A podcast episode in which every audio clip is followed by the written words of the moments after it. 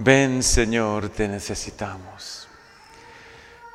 Es el clamor de no solo de toda la iglesia, de toda la humanidad, cada adviento. Y lo repetimos nuevamente cada vez que se acerca el nacimiento de Jesús, pero es un clamor, es una exclamación también del corazón humano todo el año, toda nuestra vida. Ven Señor, te necesitamos. ¿Qué sería de nuestra vida? ¿Qué sería de nosotros sin ti? Sin tu presencia, sin tu gracia, sin tu perdón. ¿Qué sería de nosotros sin los sacramentos? Hoy precisamente estaba yo meditando, ¿qué hubiera pasado si Jesús no hubiera venido? Si Él no hubiese sido tan generoso como para venir en medio de nosotros, nacer, vivir humildemente en la pobreza, enseñarnos el camino, dar su vida, ofrecer su vida por nosotros. ¿Qué hubiera pasado? ¿Qué hubiera sido de la humanidad? Definitivamente no sabríamos, pero sí podemos estar seguros de una cosa no habría esperanza en nosotros. No podríamos vivir con fe, con esperanza, creyendo profundamente en la vida eterna que nos espera y además en la gracia, en el perdón de los pecados, en los sacramentos. Cuántas bendiciones el Señor nos concede por su nacimiento, por este tiempo de Navidad que estamos ya casi viviendo y este tiempo de Adviento también, cuánto nos ayuda a reflexionar en ello. Jesús, el Hijo de Dios, el esperado, Emmanuel, Dios con nosotros. Él ha querido nacer, ha querido venir. El hubiera ya no existe. Él lo ha querido. Y ha transformado este mundo y ha venido a traer esperanza a este mundo apagado, un poco marchito, con tantas situaciones complicadas con tantas tristezas. Jesucristo, hijo de David, hijo de Abraham, como lo describe hoy el Evangelio.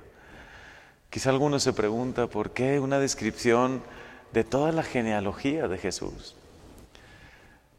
Porque el evangelista Mateo, el que hoy nos narra esto, esta maravillosa historia, ha querido precisamente poner este fundamento histórico para que creamos todavía más, para que sepamos que de verdad a lo largo de la historia la humanidad estaba solo esperando esto, ¿no?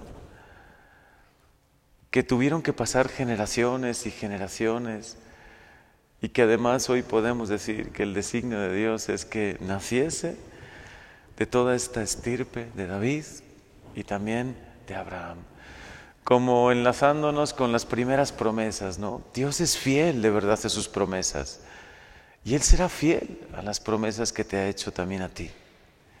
Dios nunca nos puede fallar.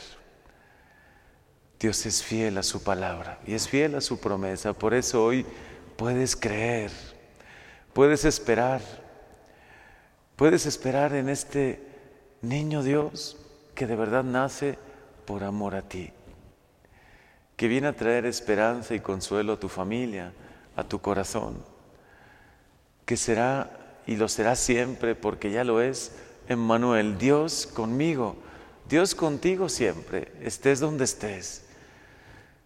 Vivas el momento que vivas. Por eso hoy con todo el corazón se lo decimos. Como todo este adviento, hay cantos tan bellos de adviento, ¿no? Que las nubes lluevan, ¿no? Al justo, que por que, que el esperado por fin venga, ¿no? O en boca de tantos profetas, como lo decía Isaías, si rasgases los cielos y descendieses, Señor, ¿cuánto te necesita la humanidad? Pues hoy a pesar y sabiendo que ya has venido, te lo volvemos a pedir. No dejes de venir en medio de nosotros, Jesús. No dejes de cumplir tu palabra. En cada Eucaristía te haces presente, en cada comunión realmente te recibo a ti. Cada vez que hago oración, puedo tocar tu gracia, tu misericordia, puedo tener la certeza de que me escuchas. Ven, Señor, Rey de justicia y de paz, como hoy lo proclamamos en el Salmo. Ven, porque nuestro mundo te necesita más que nunca. Ven a traernos tu paz. Ven a traernos tu perdón, tu gracia, tu misericordia. Ven. Por eso estos días de Adviento en familia, también oren juntos. Ojalá no dejemos de venir a la Eucaristía, que es el momento maravilloso, culmen, ¿no?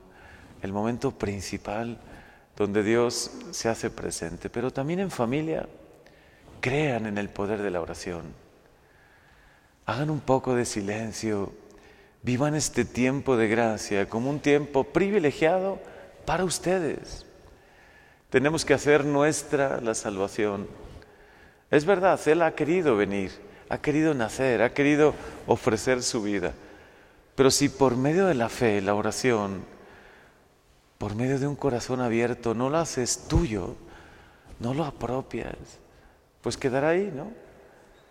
Permite que toque tu vida, que esta gracia maravillosa que celebramos toque profundamente tu corazón, a tu familia, tus proyectos, tu vida. Señor, creemos en ti. Ven, Señor Jesús, ven, te necesitamos.